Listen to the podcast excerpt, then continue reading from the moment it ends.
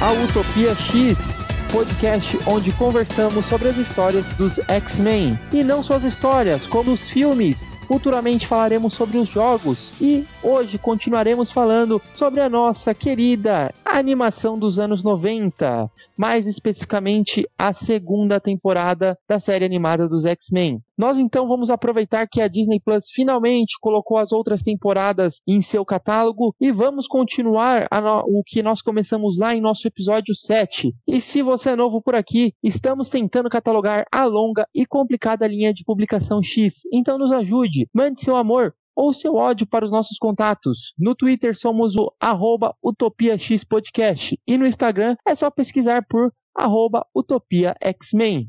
Você também pode mandar sua mensagem por e-mail para utopiaxmen@gmail.com. X-Men sem traço e tudo junto. Meu nome é Caio e eu adoro o Wolverine debochado da segunda temporada. Meu nome é Henrique. Senhor Henrique. da onde você tirou isso? O Senhor Sinistro fala assim quando ele se apresenta nessa temporada. Eu gosto também que tem a, a, dubla, a dublagem da, do primeiro episódio, que é a, a menina gritando: Ah, você é um fera, você conhece o presidente! Isso daí é muito da hora. a dublagem é maravilhosa. Tem gente que não gosta de dublagens brasileiras, mas eu, eu sou muito fã da, dos dubladores brasileiros. É, eu acho que eles mandam muito bem. A dublagem da série animada de X-Men aqui no Brasil meio que, tipo, eleva o desenho, né? Eu assisti aquele episódio no Disney Plus que só tem legendado, né? Tem algumas opções de áudio, mas não tem português BR. E não é a mesma coisa, sabe? É, exatamente. Assim, é muito. claro que a gente também pode citar que nessa dublagem especificamente, né? A gente tem alguns erros de traduções, né? Mas isso não é, não, não é culpa dos, tradu do, dos dubladores. Os dubladores, eles mandam bem aço, assim, é, dando a, a, voz aos personagens. Tem coisas também engraçadas, tipo no episódio que aparece o Omega Red, todo mundo fala Omega Red, Omega Red, Omega Red. Aí chega o Wolverine e fala Omega Red. Decide, tá ligado?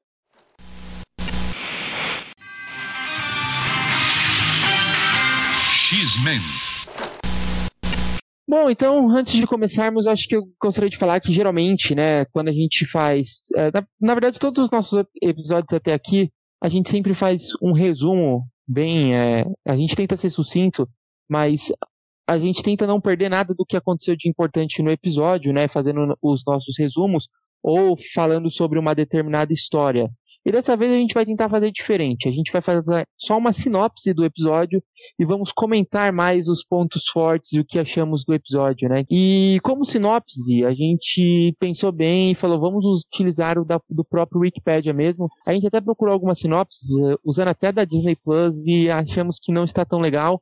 Então, créditos ao autor do Wikipedia, que não saberemos quem que é. talvez seja eu. Talvez, talvez seja você. Pode ser qualquer pessoa, né? Tomara que seja algum ouvinte. Tomara. E aí ele se manifeste. Aposta como conhece o presidente. Eles são como irmãos, querida. Episódio 1, Até que a Morte nos separe, parte 1. E episódio 2, Até que a Morte nos separe, parte 2.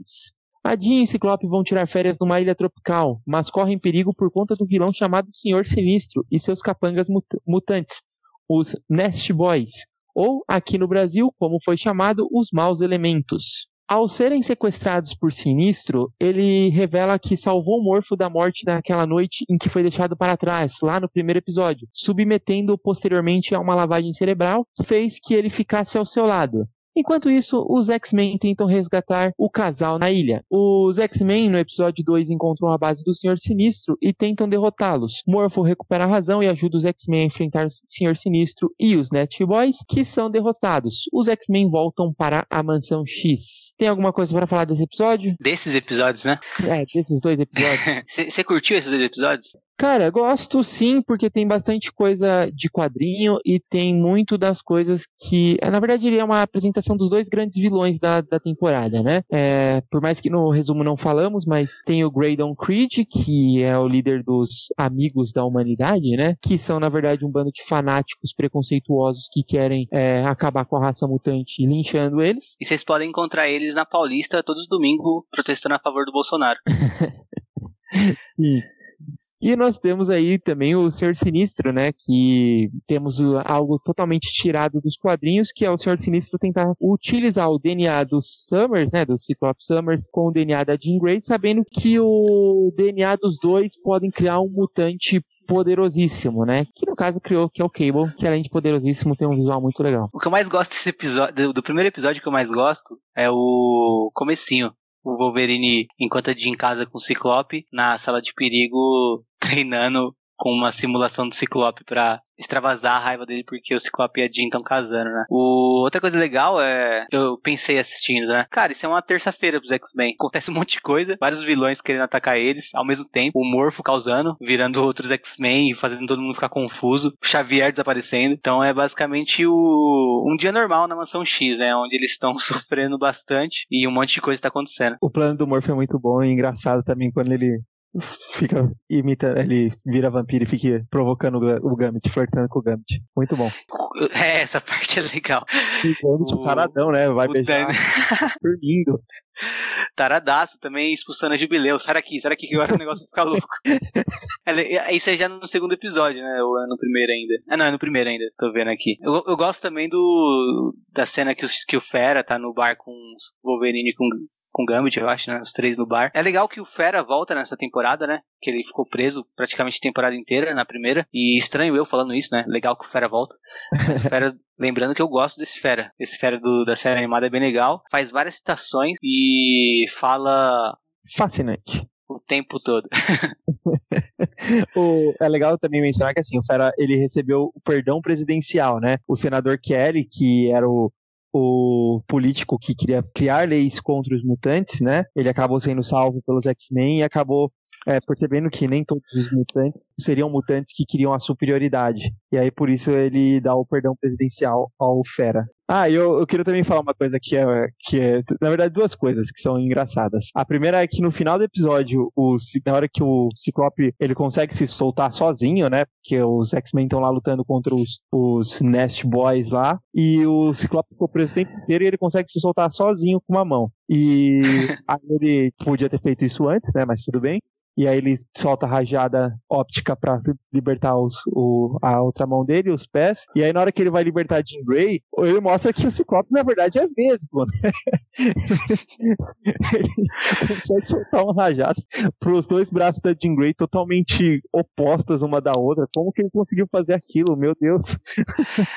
Ele é tipo o ator que fez o palhaço Pennywise, ele consegue fazer o olho dele virar para qualquer lado.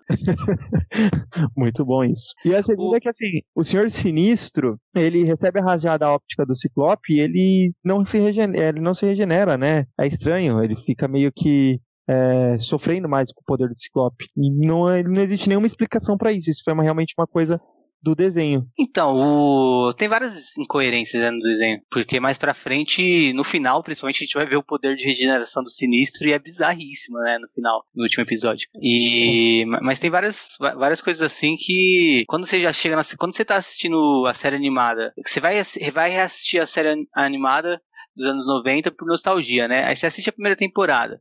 Se você continua para assistir a segunda, é porque você falou, foda-se a lógica, eu só quero me divertir. e para além da diversão, tem algumas coisas legais também, né? De nessa temporada menos que na primeira, mas tem, como por exemplo, o Xavier explicando para Jubileu no começo do primeiro episódio uh, por que que os amigos da humanidade lá estão uh, perseguindo os X-Men, a, a, Jubileu jovem, né, sem entender o porquê de tanto ódio, e o Xavier explica, ele, ele fala que eles se sentiram traídos pelo senador Kelly, uh, por isso que eles estão protestando, e o ódio deles uh, cresceu mais ainda. Então, ainda tem um pouquinho do estofo, né? Que a gente viu na primeira temporada. E também vale falar que no final, né? Também vale falar que acho que não entrou no resumo, que no final o Xavier e o Magneto se veem na Terra Selvagem, né? É, eu acho que já não é no. Acho que não, não terminou no primeiro episódio. Ah, não, é no final do, no final do segundo episódio. É, eles, na verdade, eles se encontram, né? E aí eles são é, pegos pela avalanche. Eles ainda não, não são vistos que eles estavam na Terra Selvagem. Ah, isso, é verdade, verdade. É isso mesmo. Depois da avalanche que é mostrado que eles vão cair na Terra Selvagem. Isso, agora eu não lembro agora, mas demora até um pouco pra aparecer. Acho que aparecer pro episódio 5, se eu não me engano. Eu tô, enquanto a gente tá conversando aqui, tá, tá passando os episódios aqui. Então se a gente não lembrar de alguma coisa, eu vou ver na hora pra confirmar. Tô vendo o segundo aqui enquanto a gente conversa. Sem, sem o áudio, né? Só com a legenda. É uma pena que não tem legenda em português com, a, com o mesmo texto da dublagem. Uh, do Brasil, né? Portugal, né? O... É, a legenda em português é, é, de Portugal. E porque aí, assim, eu digo isso pra, pra gente.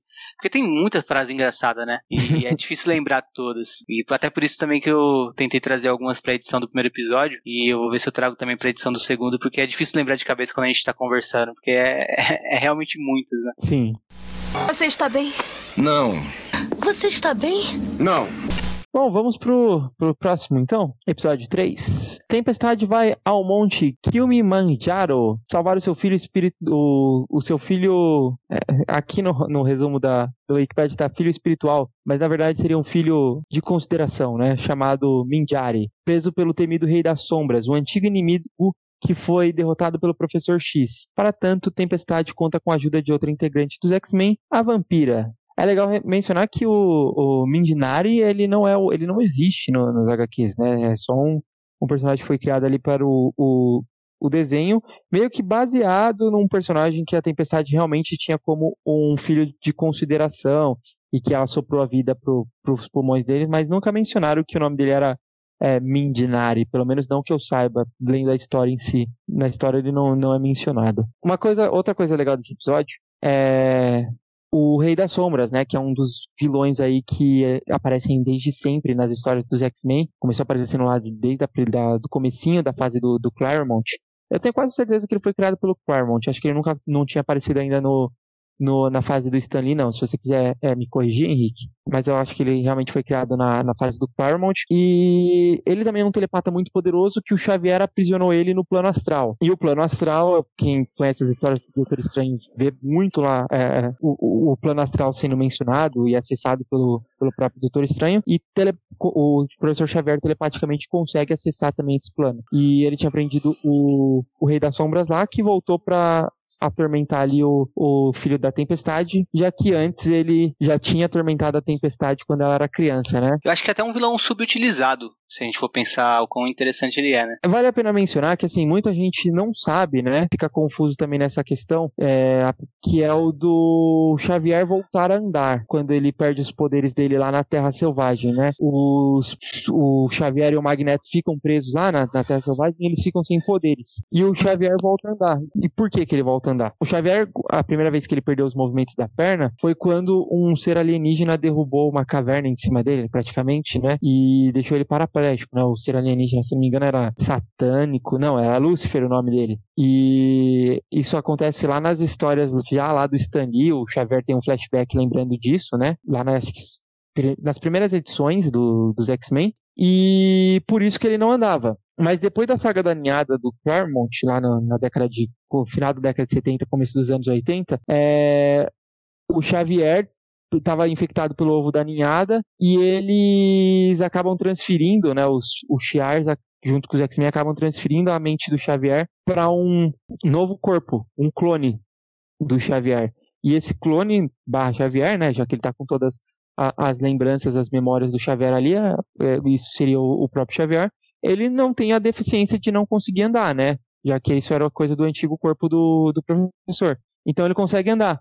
Porém, em um embate contra os Reis das Sombras no plano astral, o professor Xavier acaba perdendo o movimento das pernas também. O Rei das Sombras acaba destruindo o movimento das pernas do, do Xavier. E isso no plano astral. E por, por destruir no plano astral, o corpo dele meio que é, recebe também esse impacto, apesar disso não ter acontecido fisicamente. O corpo dele entende isso, e quando Xavier perde os poderes, por ele não ter acesso a esse plano astral, ele consegue voltar a andar. Seria algo mais ou menos nesse sentido. É, se você continuar trazendo tanta informação aqui pro podcast, eu tô com medo de te perder pro choque de cultura, porque o Rogerinho vai acabar te levando pra lá, mano.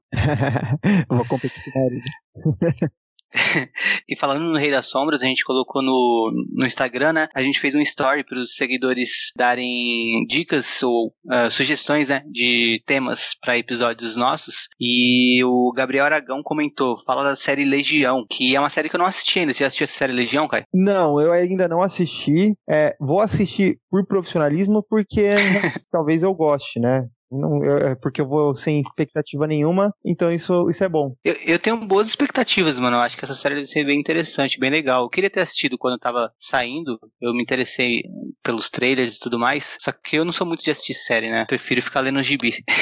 Uhum. Mas o. Eu comentei isso porque o Rei das Sombras aparece nessa série, né? E acho que é a única aparição dele em outras mídias uh, que não sejam animações. Acho que ele não apareceu nunca nos filmes dos X-Men. E, e ele é um dos vilões da série Legião. E combina, né, com, com, com Legião, filho do Xavier. Inclusive, essa, essa menção que eu falei, ele tava. Ele, o Rei das Sombras, que ele possui os mutantes, né? E ele tinha possuído o Legião, e foi com o poder do Legião que ele deixou o professor Xavier paraplégico novamente. Mais informação, ó. Mas é, eu, eu, eu, não, eu, eu não lembrava dessa treta toda com Lucifer e com o Rei das Sombras. E eu também fiquei confuso assistindo a série animada do, no sentido de tipo, por que, que o Xavier tá, tá andando? Por, por ele tá sem os poderes. E agora entendi, agora com sua explicação entendi. E até relembrei um pouco dessas coisas que você falou aí, principalmente sobre o Lucifer, que é um alien bem legal. Então, e a gente pode pensar também que depois que o Xavier, quando a, a Wanda, né? Falando em Wanda, a gente também fez o um episódio sobre Dinastia M. E quando o rolo chega de mutantes e os mutantes perdem os poderes, o professor Xavier é um deles, né? E o professor Xavier também volta a andar. Então, toda vez que o professor Xavier é, acaba perdendo os poderes, ele tem acesso novamente às pernas devido a essa, essa questão do, dele ter tido né, o, o ataque no, no plano astral usando ali os poderes, é, exceto depois que devido a uma história que se chama Ascensão e Queda do Império Shi'ar. Falaremos sobre ela também, porque eu particularmente amo, o Henrique estava relendo ela ainda hoje, né? Sim. terceira vez. Acho que a, a, a, gente, como amante também da série, falaremos um, um, dia sobre um episódio, um episódio sobre mas depois do Dinastia M, o professor Xavier consegue recuperar os poderes é, em contato com o cristal Macran, né, dos Shi'ars, e depois disso nunca mais teve problema de é, cadeira de, de ficar numa cadeira de rodas, né.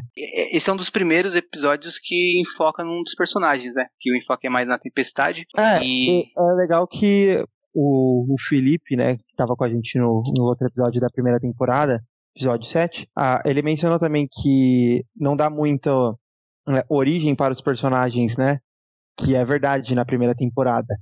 E aqui já conserta um pouquinho, já dá uma origem, por exemplo, pro Tempestade, dá uma origem pro Gambit, dá uma origem pra Vampira. Então é, é legal nesse sentido. É, o lado negativo é que não são origens tão interessantes assim, né? Essa da Tempestade é, não é bem uma origem, né? Mais uma questão do passado dela, mas entra nisso que você tá falando. E o, a do Gambit também eu não gosto tanto. A da Vampiro eu acho que acaba sendo a melhor que aparece nessa é. temporada.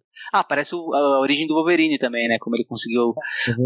É, como ele ficou com o esqueleto de adamantio, né? Inclusive no episódio eles falam uh, metal de adamantina. Falando em Wolverine, ele também aparece no episódio 3, que não mencionamos aqui, né? Mas ele tá perseguindo o Morfo, né? E, no Brasil, né? Exato, ele tá no Brasil, na floresta amazônica. E é, é, legal que o Morfo ele se transforma na Jean Grey que, falando que ama o Ciclope. E o Wolverine ele surta, né? Nossa, eu ri muito com isso. Ele fica em choque, mano. Você sabe que não é Jean Grey. Você tá em choque. o, o Morph se transformar. e o Morph também se transforma em alguns personagens, né? Inclusive pro, pro seu delírio, né? O seu personagem favorito, o Deadpool. O Deadpool, sim. Eu tomei um susto quando eu vi. E aí no final desse episódio o Xavier já tá andando, né? Como você falou. É, e aí ele, eles descobrem que estão sem poderes lá, né? E na Terra Selvagem.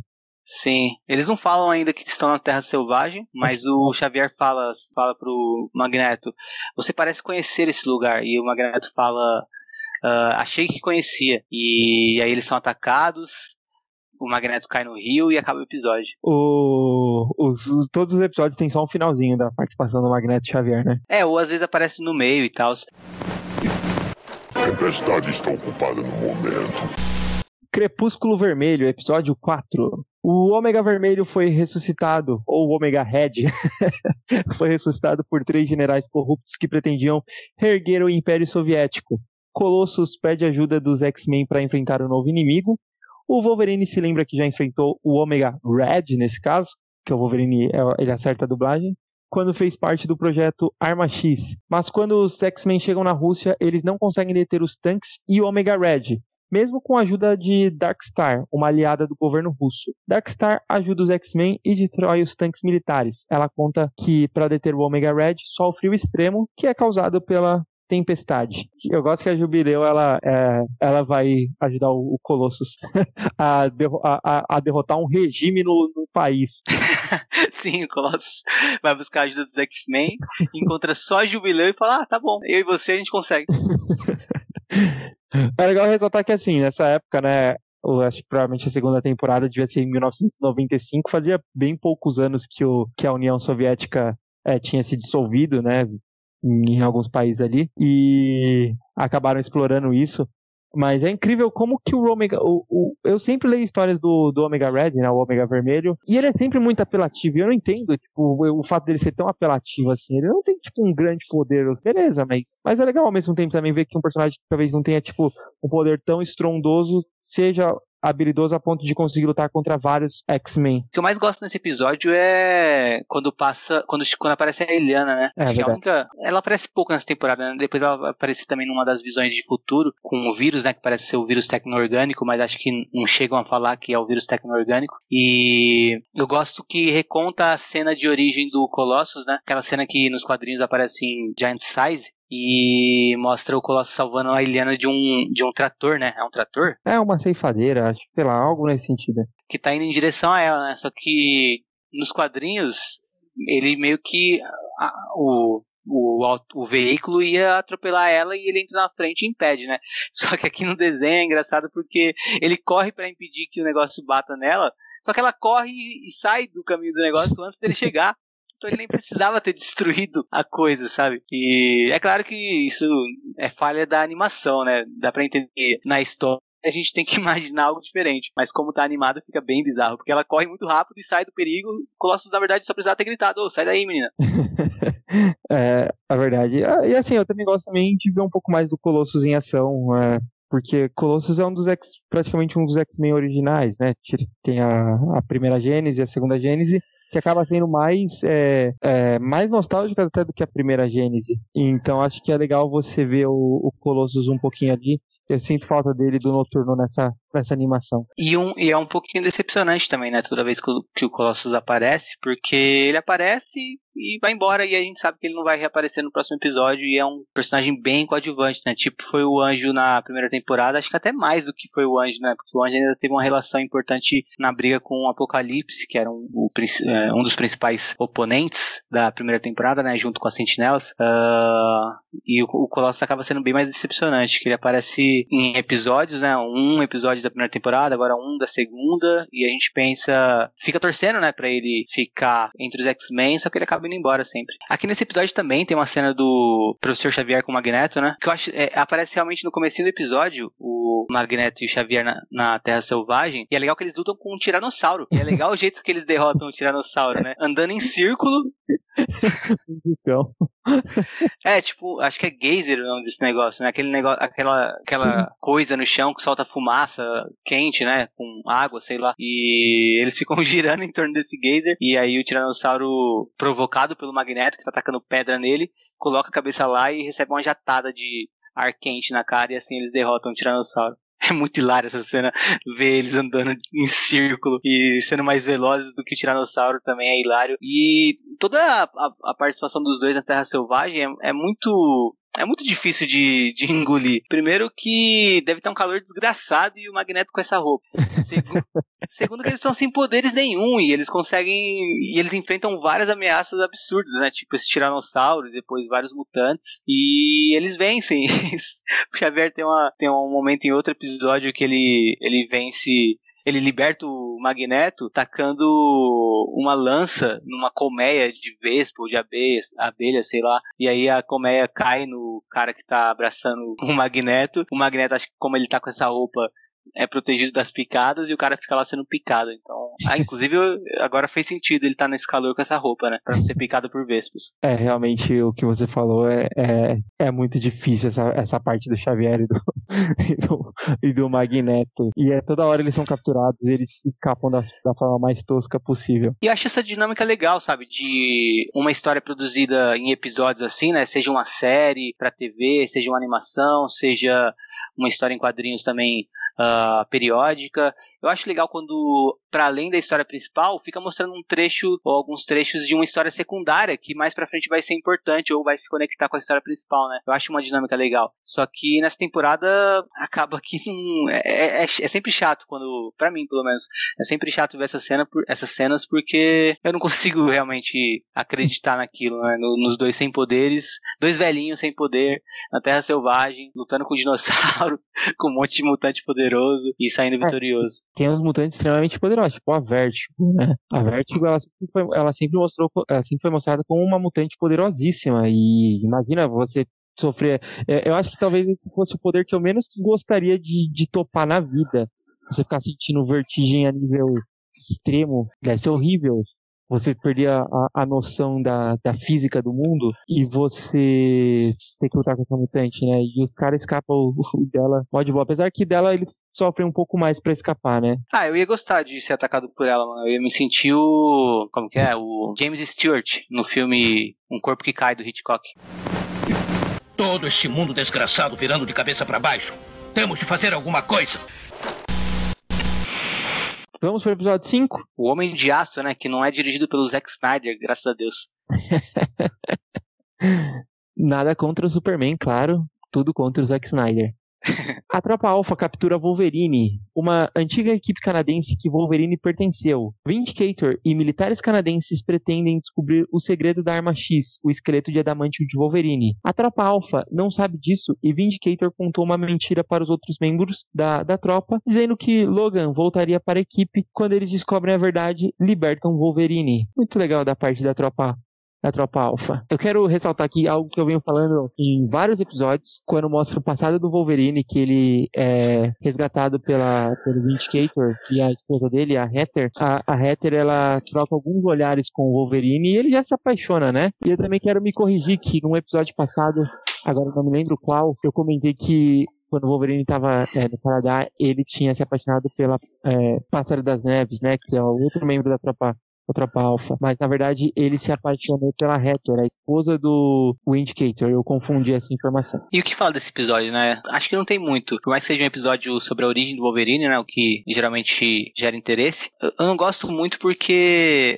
eu já vi um episódio parecido com esse em X-Men Evolution, que é muito bom. Um, e eu já vi e eu já li Arma X, né? Que esse episódio se baseia bastante também em cenas do Arma X, muito pobremente adaptado. E acaba acaba sendo menos proveitoso se você já, já viu outras origens do Wolverine contadas de forma melhor, né? Se você só conhece o filme Wolverine Origins, acho que esse episódio consegue ser melhor. Mas, fora isso, é um episódio meio chatinho. E para quem também sabe quem é a Tropa Alpha, né? Acho que se alguém for assistir a série e não conhecer a Tropa Alpha, pode até pensar que são realmente vilões que estão atacando o Wolverine. Mas para quem conhece a Tropa Alpha dos quadrinhos e sabe que eles são heróis, uh, sabe que vai ter a reviravolta no final e que a Tropa Alpha vai ajudar o Wolverine. Então acaba sendo bem óbvio. Apesar que nas primeiras aparições deles nas revistas dos X-Men, eles é, chegavam até a ser semi-vilões mesmo. Não chegava a ser vilões, mas eles queriam que o Wolverine é, voltasse para a equipe a, quase como uma escravidão, né? Para fazer isso, eles atacavam os X-Men e tal. Depois teve uma época que eles acabaram lutando juntos e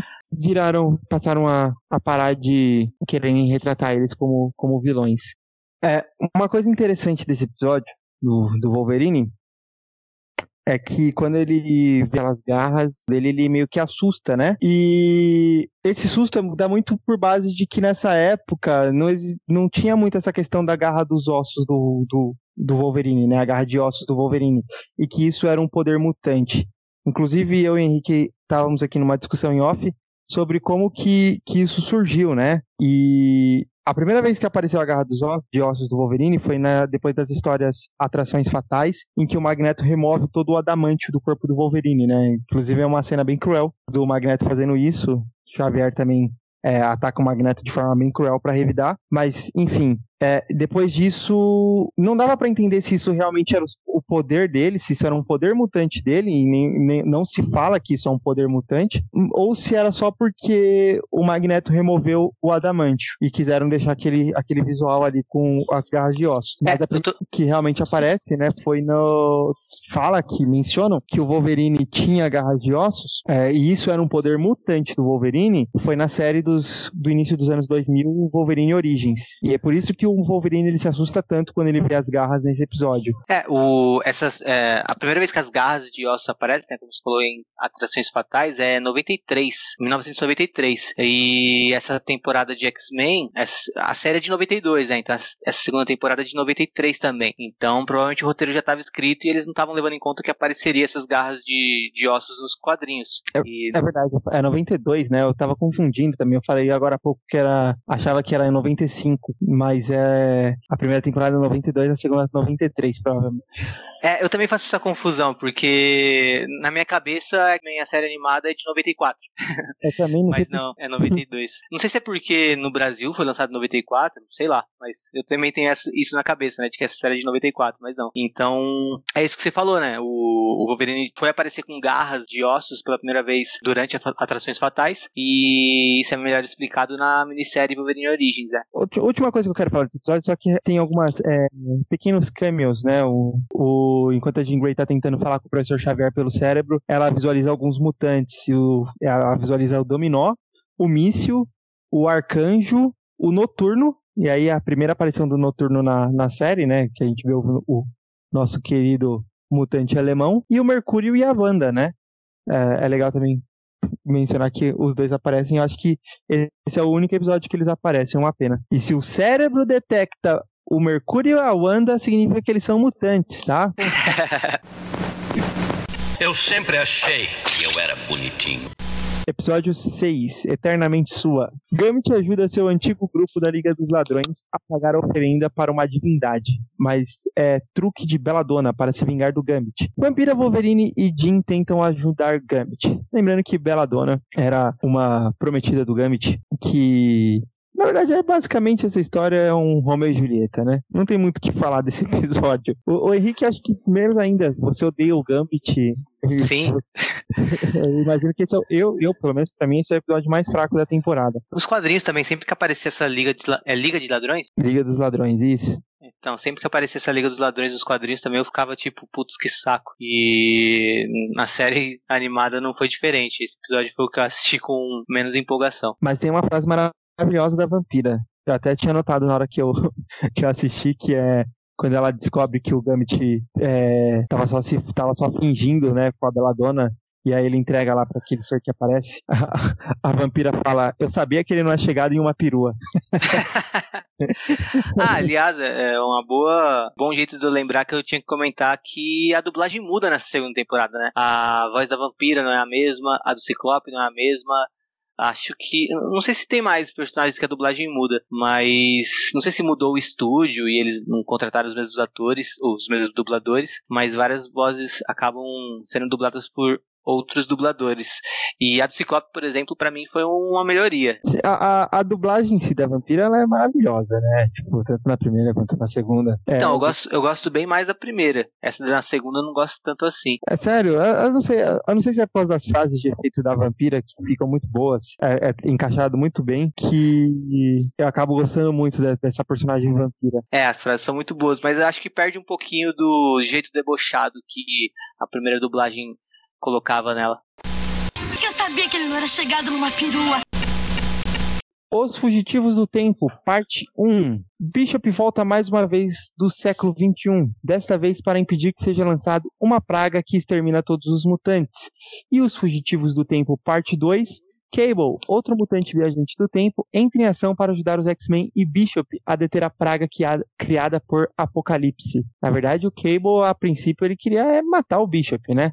Porque o, o fato do Bishop ter alterado a linha é, temporal na primeira temporada, o, o Cable acaba estando né, num futuro muito mais distante do que o do Cable, né? De, de- é, séculos mais distante que o do Cable. Na verdade, milênios mais distante do que o do Bishop, né? É, ele acaba a- anulando a, a linha do tempo em que o, que, o, que, que o Cable estava. E aí o Cable volta pro, pro passado para tentar meio que liquidar o Bishop e evitar que, que isso aconteça. É interessante, para mim esse é o melhor episódio da temporada. O que, que você acha, Henrique? Tinha tudo para ser, mas eu ainda prefiro o, os dois primeiros. O que. Ou será que eu prefiro esse? Tô confuso agora. Mas é, esses dois episódios são legais, principalmente na dinâmica que é repetir a história, né? O primeiro episódio Sim. mostra o Bishop voltando no tempo, aí o segundo episódio mostra o Cable voltando no tempo pra. Um, pro mesmo momento que o Bishop voltou, ou seja, reescrever a história do episódio anterior. E isso eu acho bem interessante, de mostrar os dois episódios acontecendo quase as mesmas, as mesmas coisas e como que a visita de um uh, altera e depois a visita do outro altera mais ainda. Essa dinâmica eu achei bem legal. A questão toda também do vírus e de relacionarem aos mutantes, é, isso, isso é também é legal, tipo... É, é uma ideia bem interessante, né? Bem legal. E eu só acho que uma coisa que me fez não gostar tanto desse, desse desses dois episódios é a questão do Cable, porque não faz sentido para mim. Depois fica mais claro, né? Acho que no começo do primeiro episódio, no começo desse, é, do primeiro, da primeira parte, né, desses dois episódios, o Cable quer voltar no tempo para impedir que o Bishop uh, invalide aquela realidade dele, e mas aí não ficou muito claro para mim o porquê que ele queria. E depois fica claro que é porque, porque ele tem um filho, né? E ele não quer que o filho dele seja apagado da existência. Né? É, se isso tivesse sido estabelecido desde o começo do, da primeira parte desses dois episódios, eu acho que eu teria curtido mais. Só que eu me incomodei an antes de saber disso, eu tava, eu tava bem incomodado com o, o Cable num futuro completamente distópico, falando, não, como assim vocês vão apagar meu futuro? Não, não, deixa assim, tá, tá, tá, tá, legal. Ele meio que quer deixar o vírus também, né? Tipo, apesar é... de, no final das contas o plano dele dá certo, né? E mostra que o Cable é um cara inteligente, é um cara estrategista e foda. Sim, só não ficou claro no final se o Apocalipse continua governando aquela realidade, né? Acredito que sim. É, é, outra coisa também que mostramos, que nós mencionamos no primeiro episódio de ficarmos confusos, de não lembrarmos, né? É que o Cable sabe sim que ele é filho do Ciclope e possivelmente com a Madeline Pryor, mas independente disso, ele conhece a Jean Grey também, né? É, na hora que ele fala quem são esses X-Men, eu quero conhecer mais pro computador dele, né? É, pro Jarvis dele. o, o computador menciona o Ciclope, vai mencionar Jean Grey, ele fala, é, eu já conheço o Ciclope e Jean Grey, não precisa falar deles, fala dos outros. E aí, quando ele já vê o Wolverine, nem conhecia o Wolverine. A partir do momento que ele descobre o poder do Wolverine e do fator de cura, ele já rapidamente bola a estratégia para que é, todo mundo saia ganhando. E ele também mostra os poderes telecinéticos dele nesse episódio. É bem legal. Isso é legal, mas o, o que fica estranho é a aparição dele na primeira temporada, né? Pareceu que é realmente muito. Ale... ficou mais, mais aleatório ainda. Eu até queria que uh, fizesse alguma, algum tipo de conexão, no sentido de tipo, ele tentou voltar para o momento que o Bishop estava voltando pro passado também e acabou voltando sem querer para outro momento, e por isso que a gente viu ele na primeira temporada. Mas não explica por que, que ele estava aparecendo na primeira temporada. Fica bem desconexo aquelas aparições dele na primeira temporada com essa aparição agora. Apocalipse ou algo assim, ou só para virar o selvagem de Bornel. Eu queria falar uma coisa do. É, até deixar um pouco de lado, fazer um paralelo na questão do, do vírus, né? Da peste, na verdade. É, é interessante assim, eles colocam a peste mutante, né? como se fosse causadas pelo, pelos mutantes no episódio. É claro que isso era uma difamação dos amigos da humanidade, né? Eu acho que você tinha mencionado que ele era bem parecido com o vírus tecno-orgânico, mas ele é parecido com o vírus tecno-orgânico no sentido de aparência que utilizaram no, no, no desenho. Mas acho que ele se parece mais até com o vírus legado, que era um vírus que realmente matava os mutantes, né? É, bem isso mesmo. É interessante você levar isso para um desenho dos anos 90, um desenho popular dos anos 90, e um desenho que mostra ali os X-Men que conversam com minorias, e você lembrar também que nessa época, no final da década de 80, os homossexuais também eles viam, é, é, eram vistos como os, os portadores do vírus HIV, como se só homossexuais é, transmitia o vírus HIV, né? E você pode fazer muito um paralelo a isso que o desenho fez ali, como que só os mutantes transmitiam o vírus HIV, ou o vírus da peste ali dentro daquele, daquele episódio. E isso é uma mentira, né? E eu conheci pessoas adultas, isso até hoje em dia, de que acham realmente que o vírus HIV só é transmitido de homossexual para homossexual, para você ver como que as pessoas elas é, são alienadas e facilmente corrompidas é, no, no, sentido de acreditar em algo a, a ponto de querer se transformar em, em superior e inferior alguém que você de alguma forma repudia. E é isso que é mostrado nesse episódio, né? Nossa, verdade. O... Eu nem, nem tinha me tocado nisso. Caramba, fui burrão agora.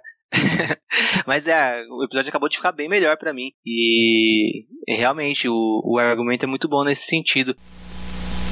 Eu estou aqui neste inferno para fazer um novo umbigo nele. Uma história da vampira. A força recordar de seu passado, a heroína tem que enfrentar em sua mente a Miss Marvel, de quem roubou a super força e o poder de voar. Essa daqui é muito boa também. Sim, é, é, legal levar isso pra série, pra série animada, né? Uh, inclusive, também o, a aparição da Tropa Alpha e tudo mais, e lembrar também que os X-Men aparecem no desenho do, do Homem-Aranha, o Demolidor aparece no desenho do Homem-Aranha. Isso é uma coisa bem legal dos desenhos da Marvel dos anos 90, que mesmo quando o, de, o desenho é focado em um grupo ou em um personagem, eles referenciam, né, uh, outros heróis do universo Marvel, em aparições, em citações, em coisas do tipo, né, que a gente vê na Miss Marvel, né. E e nos anos 2000 isso mudou, né? Se a gente assistir X-Men Evolution, aparece o Capitão América só. É, eu acho que assim, dentro. Não fica muito claro, mas os X-Men eles vivem dentro do universo que tem outros heróis. Inclusive, agora eu não vou me recordar qual episódio que é, mas tem um episódio que aparece rapidamente em Cameo também: o Nick Fury, o, a Shield e o Máquina de Combate, mas assim, muito rápido. E eles aparecem vindo. Agora eu não, não, não, não tenho certeza em qual episódio que é que eles aparecem. Eu acho isso bem legal. Uh, eu até entendo que pra X-Men em si, vale a pena isolar eles no universo sem outros heróis. Uh, acho que você, né, Caio, você uh, curte bastante essa ideia de adaptações de X-Men, fazer uma realidade onde eles existam e os outros heróis não existam, né? Sim, e você até falou sobre isso no, no universo Marvel dos cinemas, né? Que seria legal se a Marvel agora criasse um universo à parte só para os X-Men, não misturar eles no universo dos Vingadores. É, eu acho isso porque, assim, X-Men tem muitas subequipes e tem muitos personagens. Eu posso citar de cabeça aqui pelo menos 30 personagens que já foram é, personagens protagonistas nos X-Men, heróis, é, fora os vilões, fora o, os seus. É, side, sidekicks, né? Não, não necessariamente no, é, o, o, ajudante, mas personagens que aparecem ali em volta dos, dos mutantes. E é um universo muito rico. E qualquer adaptação que leve eles para um universo que já exista vai diminuir muito a importância deles. Então eu, eu prefiro que seja algo é, sozinho. E seria o ideal, na verdade. Eu, eu, eu, tenho certeza que o Kevin Feige é, ele tá, tá batendo a cabeça, ou vai já bateu muito a cabeça para saber como que ele é, levaria os mutantes para lá. E todo mundo quer que os mutantes entrem dentro do universo Marvel e eu acho que vai diminuir a importância dos X-Men, sendo que eles podem ter um universo só deles, porque cara, X-Men leva mutantes e os mutantes são milhões no mundo inteiro. E não existe um mutante ainda que apareceu dentro do universo Marvel. Claro, vão dar uma explicação para isso, para levar eles para lá, mas funcionaria muito melhor separado. Mas é, eu concordo tem algumas coisas dentro do desenho, alguns cameos que são legais. É, então, eu, eu concordo com você. Eu, eu acho que os X-Men funcionariam melhor no universo à parte, uh, não necessariamente junto com os outros heróis da Marvel. Apesar de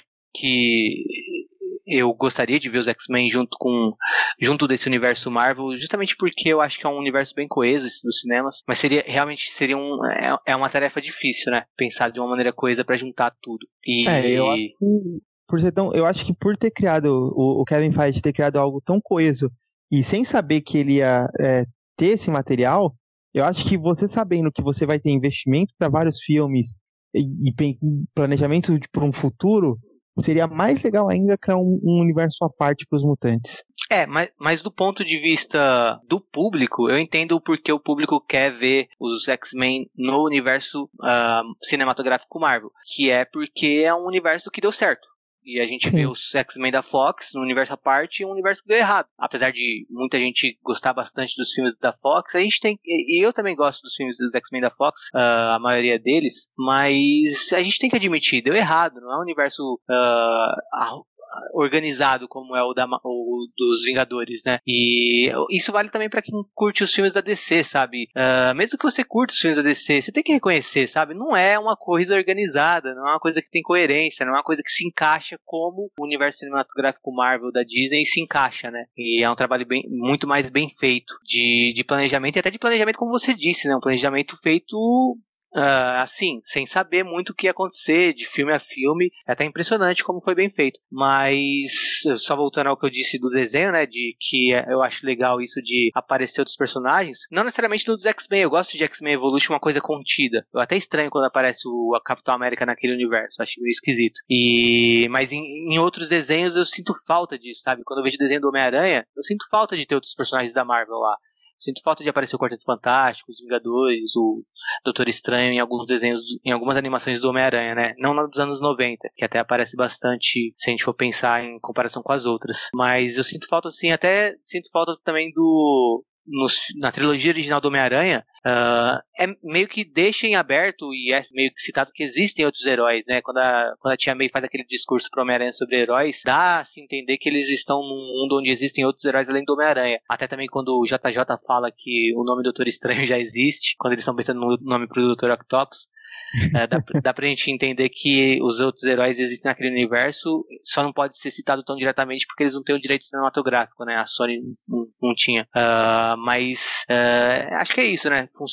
É. é, é legal, em alguns desenhos faz falta isso, mas X-Men realmente fica bacana quando é uma coisa mais isolada. Aí é só legal é, também mencionar que, assim, a, a Carol Danvers, Miss Marvel, é a Capitã Marvel, tá? Pra quem não reconheceu, é, pelos uniformes diferentes. Antes dela se, se ter esse codinome Capitã Marvel, ela tinha esse nome, esse codinome Miss Marvel, né? Então é a mesma personagem.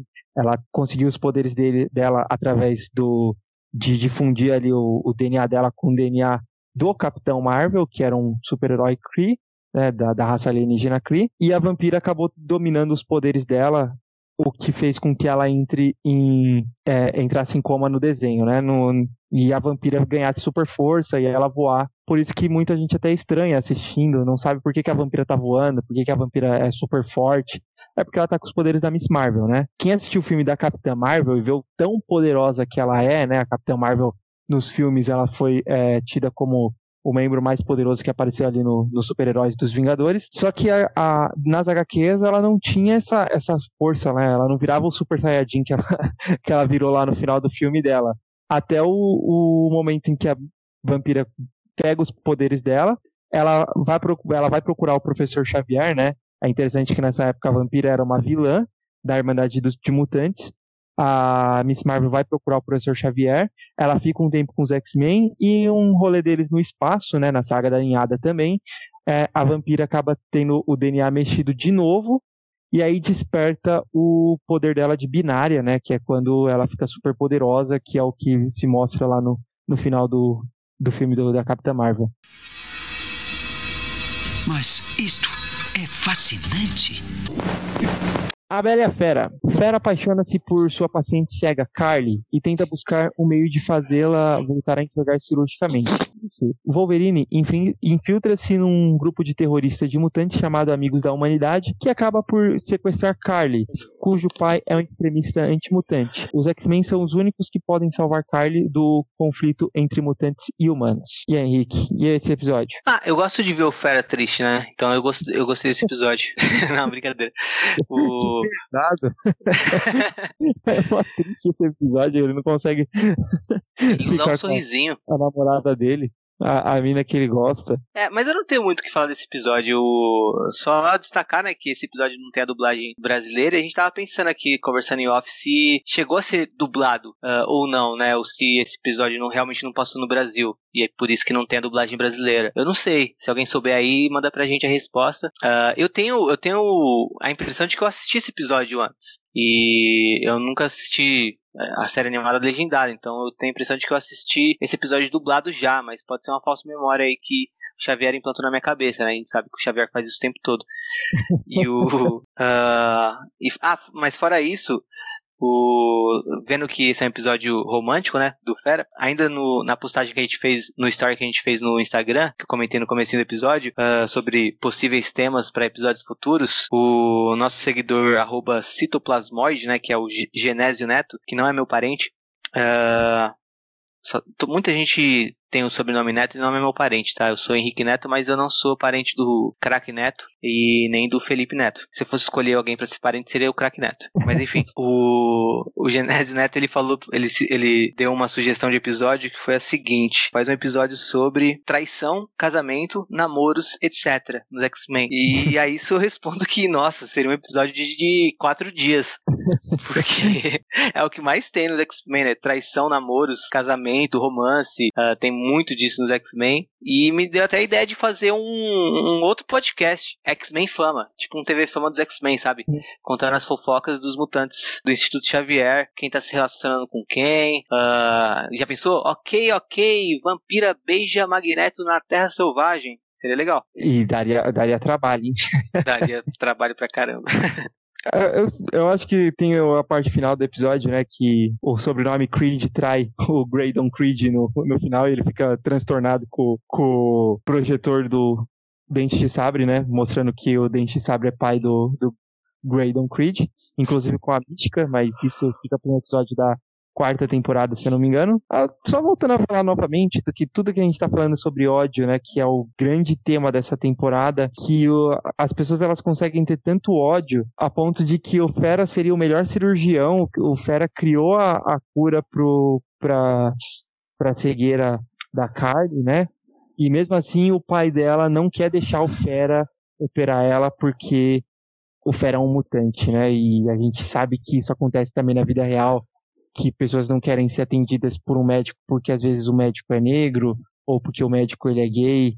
E, enfim, a gente pode fazer esses paralelos e deve fazer esses paralelos para as pessoas que veem esse tipo de episódio é, tocarem a mão na consciência e pensar é, mais a fundo e não só na parte superficial de ver as lutinhas, né? É, inclusive, o, eu, eu acho que a primeira temporada conseguiu manter isso por mais tempo, sabe? Parecia que eu senti pelo menos que essa questão não saía de foco tanto na primeira temporada, se mantinha por todo episódio. Na segunda temporada, acho que essa questão é ainda mais aprofundada, só que sai de foco às vezes. É. E acho que esse é, o, esse é o problema maior que eu tenho com essa segunda temporada, que fico com um sentimento de eu queria ver mais disso e não daquilo, sabe? Entendo, eu te entendo. Ah, e assim, a, a terceira temporada, então, não tem quase nada disso, né? A terceira temporada realmente é o puro suco do, do, dos anos 90, que é só luta e, e cenas bonitas de ação. E você precisa de um banho. Episódio 11. Mojovisão. Mojo, um monstro, produtor, apresentador megalomaníaco de game show interdimensional, rapita todos os X-Men para usá-los em seu mortífero programa de TV. o Mojo é muito ridículo, né, gente? O que, que, que, seria o Mojos? É, eu, eu, fico em dúvida. Ele é um. Ele é tipo uma mistura de Silvio Santos com Raul Gil com Chacrinha? eu não sei. Eu não sei exatamente nem se o Mojo. O Mojo é de uma outra dimensão.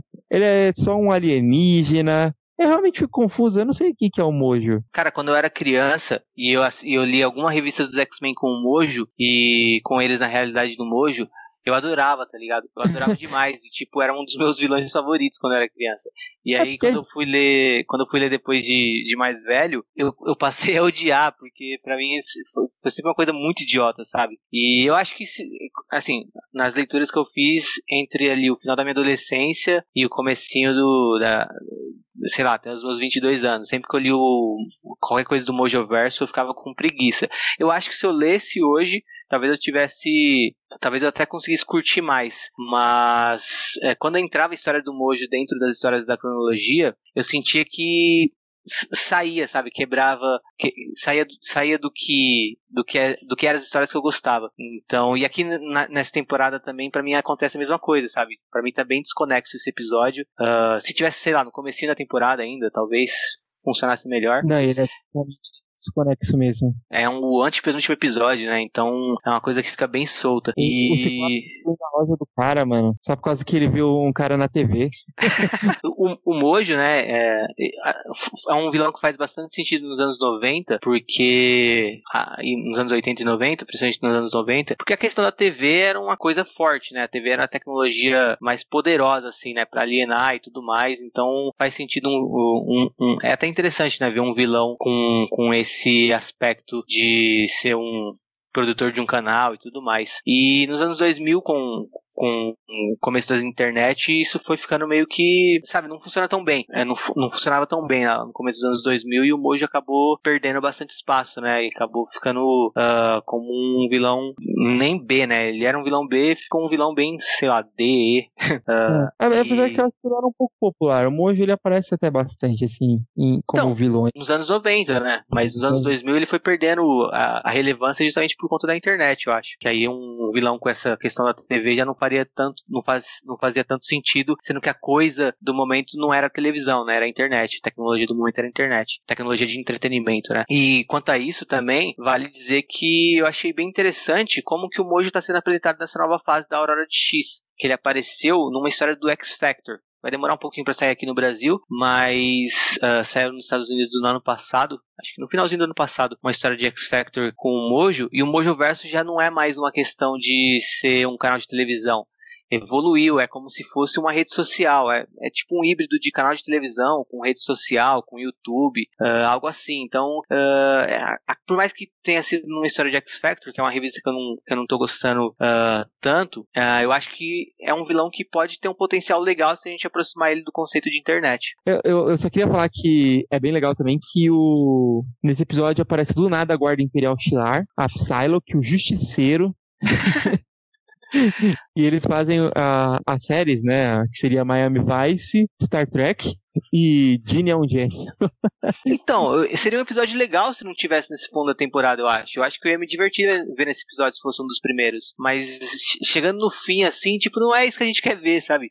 Ou pelo menos eu assistindo assim, não era isso que eu queria ver. E lembrando que ah, tanto a primeira temporada quanto a segunda de- dessa série animada dos X-Men é uma coisa que, diferente de muitos desenhos, não é, não é, não é tanto naquela dinâmica de perigo da semana, né? É uma coisa Uhum. crescente mesmo. Ah, que, a, que a aventura vai, vai evoluindo conforme a temporada vai chegando ao final. E esse seu antepenúltimo episódio, é, acho que tá mal encaixado. Se tivesse em outro momento, eu acho que eu, conseguiria até dar boas risadas com esse episódio, até porque o Mojo tá bem engraçado. Eu fui feito meio às pressas, parece também. Aí, se você reparar, tem alguns mutantes que estão no shopping e a vampira não tá no shopping. E o Mojo captura os mutantes que estão lá e a vampira do nada aparece lá no- nos capturados, sei lá. É, e um ponto que também vale ressaltar dessa temporada é que quase não aparece Jubileu, né? A Jubileu ela aparece muito na primeira temporada, a segunda temporada ela aparece muito pouco, né? Aparece só no episódio realmente do, do Colossus, né? E depois disso quase não, não, não tem mais participação. É, até faz algum sentido, né? Ela como uma personagem que tá ali pra apresentar aquele mundo pro espectador. O mundo já foi apresentado na primeira temporada, né? Na segunda não precisa mais ter esse acompanhamento desses personagens mirim. E é legal também mostrar que ela é uma adolescente, né? E os X-Men, eles é, estão lutando ali o tempo inteiro, colocando a vida deles em perigo também, né? E a Jubileu a- acaba entrando nisso só quando ela acaba caindo meio que é, sem querer no meio da, da, da briga, né? Eu já lhe contei que saía com uma atriz de duas cabeças? É? E era bonita? Sim e não. Bom, vamos pro próximo dos dois últimos episódios, que se chama Reunião Parte 1 e Reunião Parte 2.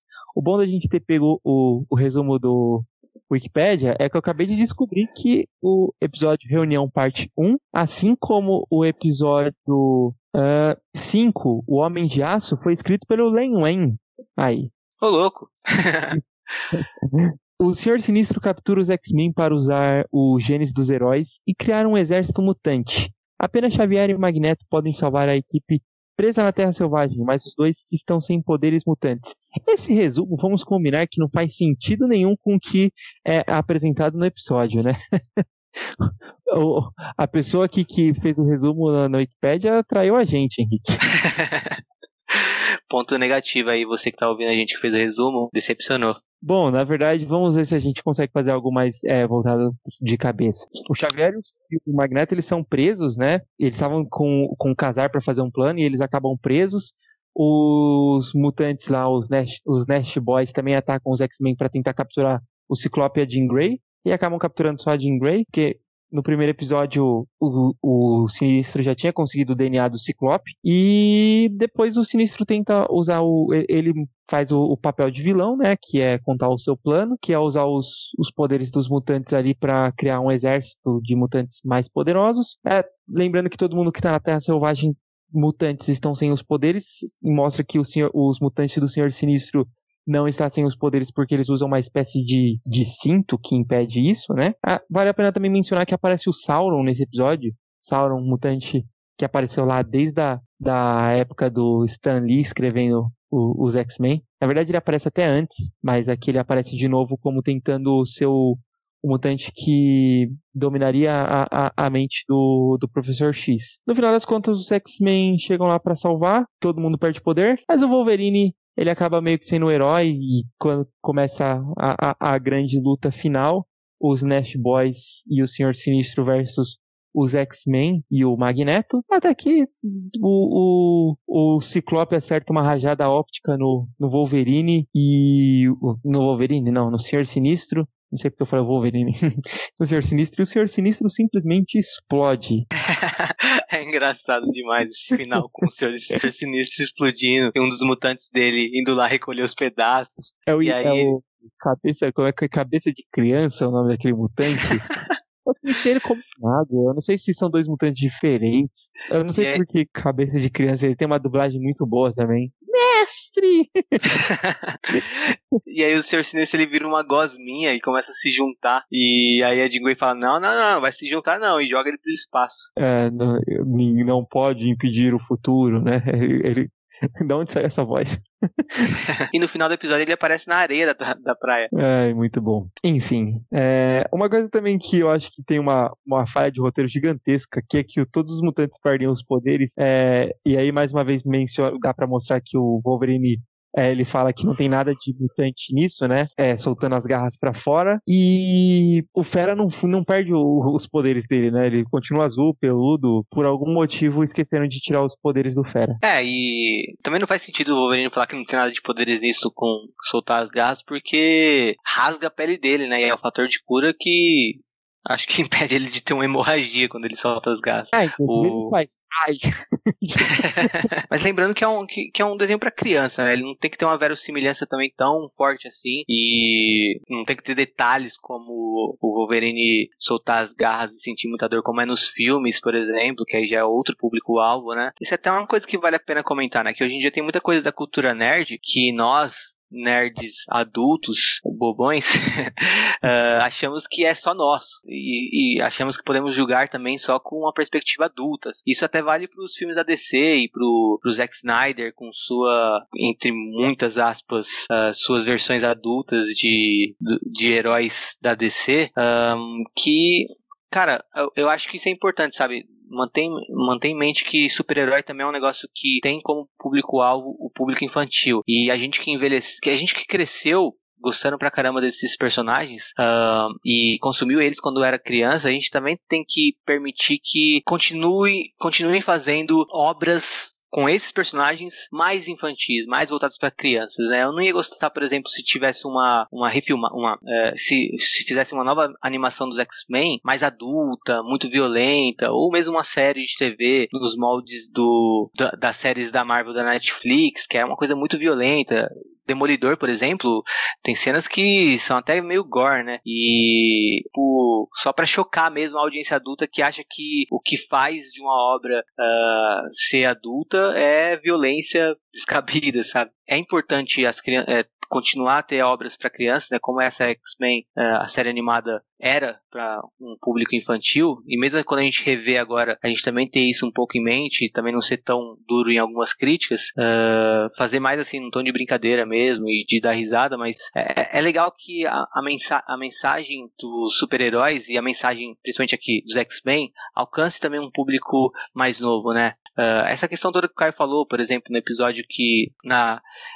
na leitura dele ele fez um paralelo que eu nem tinha percebido, né, de uh, da questão do vírus, né, da peste, fazer um paralelo com a AIDS nos anos 90 e também toda essa questão de preconceito e tudo mais. É, é importante que essas mensagens cheguem na, nas crianças, né? Por mais que a criança não consiga assimilar completamente, como nós adultos assimilamos quando assistimos, uh, é uma coisa que fica, sabe? Eu acho que muitas, muitas crianças cresceram com X-Men e acabaram uh, pegando a filosofia da coisa, sabe? A, a, mensagem da coisa, mesmo que sem se dar conta que estavam pegando isso, né? Também tem os casos das, das, da galera que cresceu e que assistia quando criança e só via cenas de luta e cresceu e até hoje ele X-Men é preconceituoso, que não faz sentido nenhum, né? Mas o ponto é esse, é, é uma série para criança e eu, eu, tenho muito medo que super-herói deixe de ser para criança, porque o público-alvo hoje em dia é um público mais adulto, sabe? Eu acho que é muito importante continuar a ter Uh, continuar a ter séries, uh, animações, filmes que também uh, tenham em vista um público infantil, né?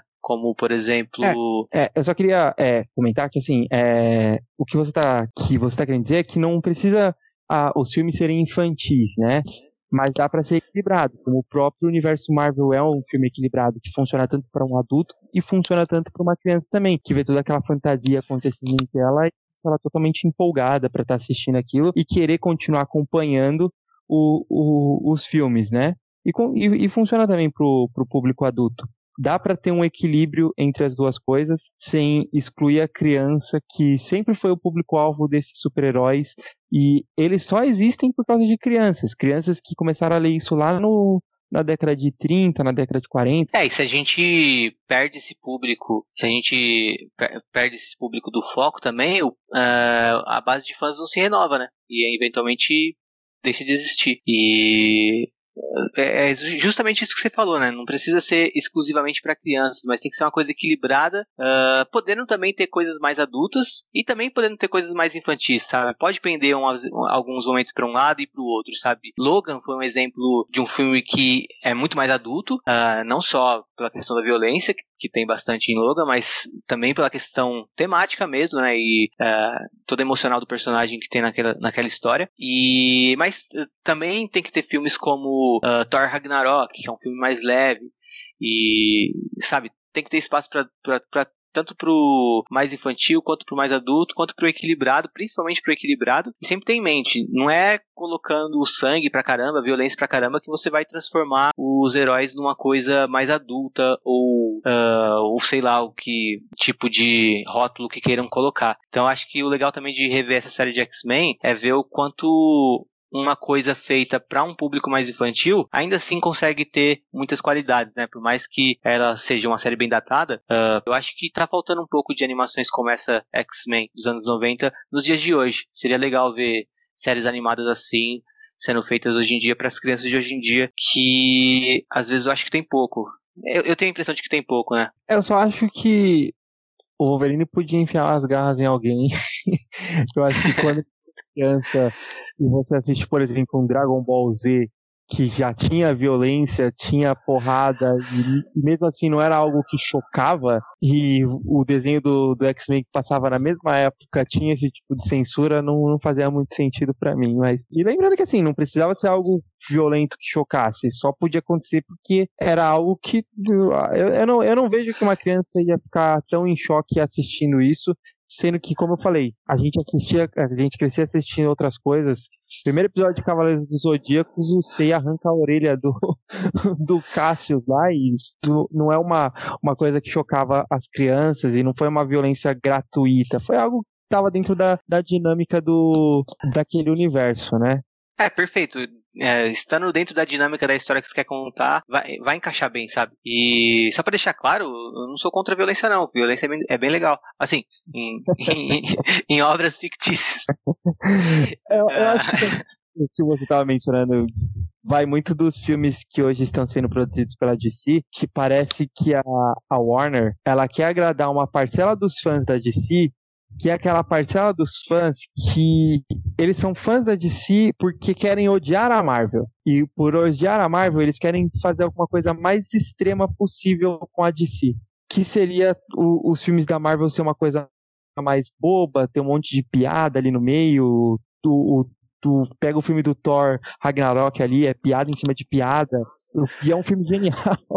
e acho que os fãs da DC eles querem fazer uma coisa totalmente diferente para ser totalmente o oposto disso. Claro, os fãs, é, esse tipo de fã, né? Claro que existem vários fãs da DC que também assistem os filmes da Marvel. Assim é, como a gente... a gente é fã das duas editoras, é fã dos filmes, do, dos dois tipos de filmes. Batman Cavaleiro das Trevas é um dos maiores filmes de super-heróis, se não o maior filme de super-heróis que já existiu. Dá para você ser fã de uma coisa e ser fã de outra. Mas parece, na minha cabeça, que a DC pegou para fazer os filmes para agradar essa base de fãs. Antes, só, só, só comentando em cima do que você falou, de que talvez Batman Cavaleiro das Trevas seja o melhor filme de super-heróis de todos, não é. É Homem-Aranha 2, mas eu acho que isso que você tá falando Uh, dá pra gente pegar, olhar pra X-Men e entender bem que tipo de fã que a DC tá tentando agradar com, uh, com por exemplo, o, o, Snyder Cut agora de Batman, de Liga da Justiça. É o fã que é, é, é o leitor de X-Men que que é preconceituoso, sabe? É tipo é, isso. É. A gente assistia do Batman na década do, Tim Burton, era, era aquilo ali era tipo a pura bizarrice, era para ser engraçado, era uma coisa totalmente cômica e era um filme legal. Hoje em dia pode parecer um filme datado, pode parecer um filme totalmente caricato, mas naquela época era um filme do Batman que era legal, as pessoas gostavam daquele filme. Elas conhecem, muitas pessoas conheceram o Batman por aquele filme. Cara, Batman e Robin, que todo mundo odeia, né? Do Mr. Freeze lá, sabe? Sim. Pera, eu assisti criança, adorei e, e eu acho que se eu rever hoje eu vou gostar mais do que Batman vs Superman. Fácil. Mas o. Uh, eu acho que dá, dá, dá pra gente pegar bem isso, né? Essa questão de que o. O, o ponto não é nem só a questão da violência, né? É a questão de uh, fazer obras com super-heróis para agradar só aquele adulto que gosta de super-heróis só pela parte mais superficial de todas. Você citou Batman é, Cavaleiro das Trevas, por exemplo, era o filme da DC competindo com o universo cinematográfico Marvel, né? A trilogia do, no, do Nolan. E que é, o Cavaleiro das Trevas, por exemplo, saiu junto com no mesmo ano de Homem de Ferro. O Cavaleiro das Trevas se surge saiu no mesmo ano de uh, Vingadores, né? O primeiro. Então, parece que a DC olhou pro, pra trilogia do Nolan e viu que, ah, é sombrio vamos fazer filmes sombrios. Aí fez um filme do Superman sombrio, que é para ser um herói do otimismo, sabe? Um herói que brilha, o oposto do Batman. Batman é uma coisa sombria, mas o Superman não. E eles pegam o Superman e transformam numa coisa sombria. E eu, eu, eu tenho. É, eu, eu, fico feliz do, dos X-Men estarem indo pro, pro MCU, porque eu vejo que o MCU, pelo menos, não tá indo nessa pegada. De pegar super-heróis e abordarem ele da maneira eles da maneira mais superficial possível, né? Não tô falando que os filmes da, da Marvel são os filmes mais profundos que existem, né? Mas que ainda, ainda assim uh, consegue manter uh, a questão do, do heroísmo, sabe? Eu, consigo ver as crianças assistindo os filmes do MCU e entendendo o que é ser um herói, uh, conseguindo gostar desses personagens, ter neles um exemplo de superação ou de uh, como se portar na adversidade, né? Mesmo nos piores momentos você tentar fazer o que é certo e inclusive o Capitão América do MCU para mim é bem melhor que o Capitão América do, do universo 66. Acho que você até comentou né, num episódio que você considera alguns personagens do MCU melhores que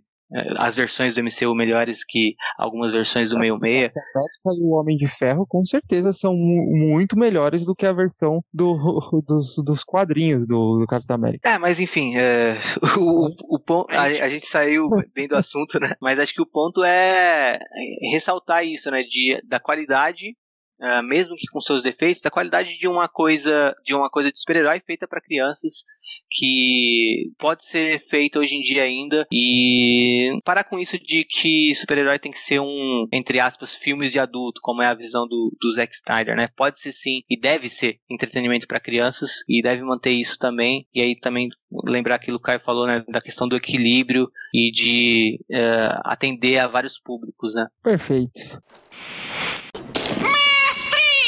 social Voltando ao assunto X-Men, quais são as considerações finais da segunda temporada da série animada, Henrique? Então, eu, eu é, foi o que eu falei aí pelo episódio, né? Que uh, eu acho o argumento dela bem legal e só, só que sai às vezes de foco, né? E em alguns episódios uh, acabam deixando a temporada um pouco uh, menos coesa, como é a primeira. Acho a primeira é mais coesa e acho que essa segunda, além de ser menos coesa, também tem um final bem mais fraco. Eu acho o final da primeira temporada legal, né? Acho que até falei no primeiro episódio, no nosso episódio sobre a primeira temporada, que é a, a, a, luta dos, dos mutantes contra os sentinelas, a união do Xavier com o Magneto, por mais que tenha as limitações da animação, é uma coisa bem legal. E o, essa segunda temporada, o final, eu já não gosto tanto assim. E empolgado pra terceira temporada me decepcionar pelo que você falou. é, eu vou lembrando, né? Conforme eu vou assistindo, eu vou re, é, re, reavivando as minhas memórias de quando eu assisti, né? Vendo essa segunda temporada, eu lembrei de quando eu assisti esse final e é, eu também não me empolguei eu criança assistindo esse final, não me empolguei como eu criança assistindo o final da primeira temporada. Fora isso, acho que o que eu tenho a dizer é que no Disney Plus, essa segunda temporada já aparece depois da abertura o, o narrador falando X-Men. Então, não, não pulem a abertura. Muito bem lembrado. É, a terceira temporada, inclusive, é, eu, não, é, eu acho que talvez seja a temporada mais empolgante que tem. Ela não chega a ser ruim, acho que ela é a mais empolgante, inclusive. Nós temos pelo menos, acho que de 8 a 10 episódios totalmente fo focados na saga da Fênix. São os 10 episódios, uma parte é, é, saga da Fênix, outra parte é saga da Fênix Negra. Então, quem ainda não assistiu, corre lá que é, é bem legal os episódios e é muito, muito, muito parecido com as histórias da Fênix nos quadrinhos. Esta galinha voadora tem cinto de segurança? Então é isso, pessoal. Ficamos por aqui. Esperamos que vocês gostem é, de tudo isso que estamos falando, de estarmos variando os nossos temas, de nós, da, da, da, nossa apresentação em si. E continuem a ouvir conosco, interagir quando tiverem a oportunidade ali de mandar uma mensagem pra gente. A gente agradece bastante. Incentivem a gente ali com alguns temas que vocês gostariam de ouvir. E, bom, por hoje é isso. Certamente nos encontraremos novamente em algum dia de um futuro esquecido. Tchau!